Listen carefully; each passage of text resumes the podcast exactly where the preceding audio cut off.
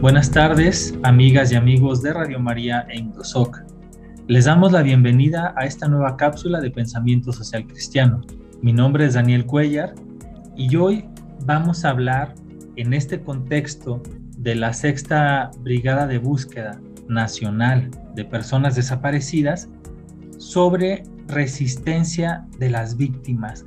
¿Cómo ha sido la resistencia de las víctimas y para hablar de esto nos acompaña nuevamente Tita Radilla, hija de Rosendo Radilla y miembro de la FADEM, y también Julio Mata, solidario y miembro de la FADEM. Tita, en la cápsula anterior nos hablabas un poco de la impunidad y cómo esto ha afectado todo el trabajo de búsqueda y precisamente la resistencia de los familiares de las víctimas ¿Cómo podemos ahondar en esta situación, Tita? Hola a todos. Eh, bueno, ha sido bastante difícil, son muchos años en nuestros casos.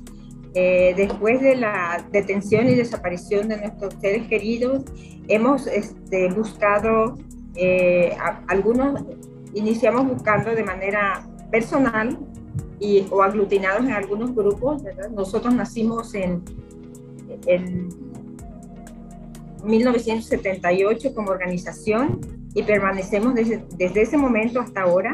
Hemos logrado eh, mantenernos unidos, ¿verdad? Tenemos un pequeño espacio eh, que, que, nos hace eh, sentirnos, que nos hace estar juntos, que nos hace resistir y persistir.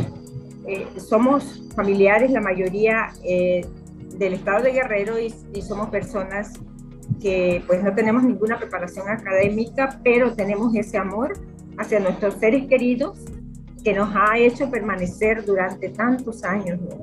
Eh, la, la, fe que tenemos en Dios, sabemos que eh, por eso hemos resistido. Eso nos ha dado mucha fuerza tener fe, el estar unidos. Eh, hemos podido hacer denuncias que han llevado a que el Estado mexicano reconozca que hay desapariciones forzadas en México porque se negaba a reconocer. Logramos la sentencia en el caso de mi padre, una sentencia de la Corte Interamericana. Y, bueno, hubo el reconocimiento de, los hechos ocurridos, eh, reconocieron que, que, hubo esa guerra sucia que se le menciona pues desde el momento de la desaparición de nuestros seres queridos, todo el mundo se, se, puso a buscarlos eh, de manera personal o aglutinados en algún grupo. Nosotros como asociación tenemos, este, desde 1978 estamos trabajando sobre todo en la búsqueda de nuestros seres queridos desaparecidos. Hemos logrado eh, pues presentar denuncias de 1900 99 este, a la fecha pudimos lograr denuncias, antes no se podía porque todas las autoridades estaban coludidas.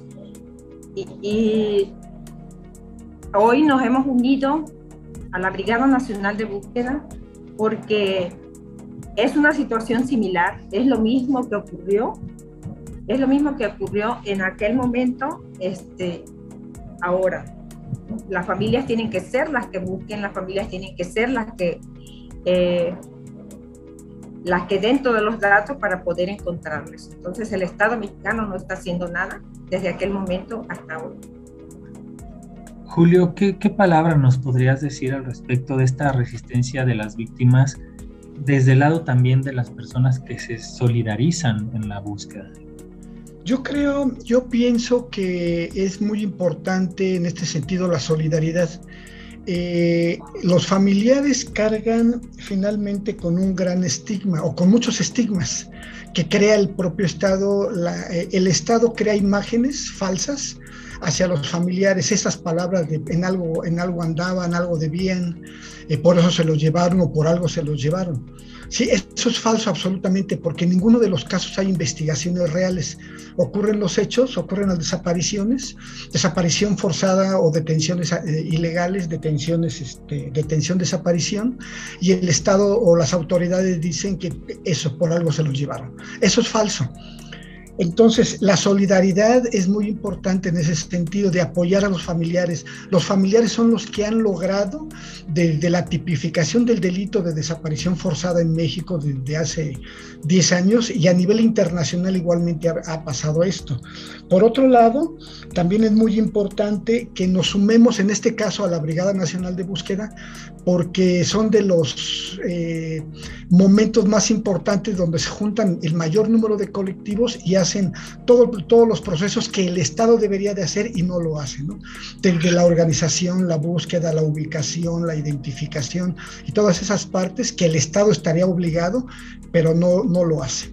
Entonces, y la brigada, los diferentes grupos, las madres, los padres, los hermanos, las hermanas, se han venido haciendo expertos en cada uno de estos pasos y lo vienen realizando. Entonces, la solidaridad es muy importante. Gracias Julio y qué, qué, bueno que nos dices esto, pues para recordar también que nos podemos sumar ahora del 9 al 24 de octubre que va a estar eh, la Brigada Nacional de Búsqueda de Personas Desaparecidas en Morelos, para quienes están en esa zona que puedan apoyar a, eh, a los familiares, a los colectivos que están eh, luchando por esta justicia social y también a quienes estamos en otros lugares que podamos a distancia solidarizarnos con donativos, también con oración, con acompañamiento y con concientizar a los demás. Julio. Yo creo que es muy, también es bien importante no esperar a que nos pase. ¿sí? Eh, a todos nos puede ocurrir. Las desapariciones o desapariciones forzadas están al día en todos lados. Hay un promedio de 10 desapariciones al día en, el territorio nacional. Y a todos en cualquier momento nos puede ocurrir y no sabemos eh, exactamente eh, o realmente ocurre que no sabemos qué hacer y en estos casos ya el trabajo que han hecho los familiares, eh, los familiares de las víctimas, entonces es un gran apoyo y en ese sentido no esperemos, no apoyemos para que este delito no se siga cometiendo en México. insistiríamos en que el Estado es el responsable por acción, por omisión o por aquiescencia y tenemos que buscar las formas de parar esto desde la sociedad civil. El llamado es ahora. Muchas gracias por esta por, esta voz fuerte que nos regalan Tita y Julio para estar eh, atentos a acompañarnos, ayudarnos. Recuerden, las personas que nos escuchan eh, en esta cápsula de radio, que pueden dejarnos sus preguntas, sus comentarios, pueden pedir información también para, para seguir conociendo sobre esta problemática, el trabajo que han hecho los colectivos, el trabajo que estará haciendo o que está haciendo la Brigada de Búsqueda de Personas Desaparecidas ahora en Morelos, pero que va eh, caminando hacia diferentes lugares de la República. Déjenos sus comentarios, déjenos sus preguntas. Tita, Julio, muchas gracias por acompañarnos y por lo que nos han compartido. Muchas gracias, muchas gracias a ustedes por habernos invitado a, compartir nuestras experiencias.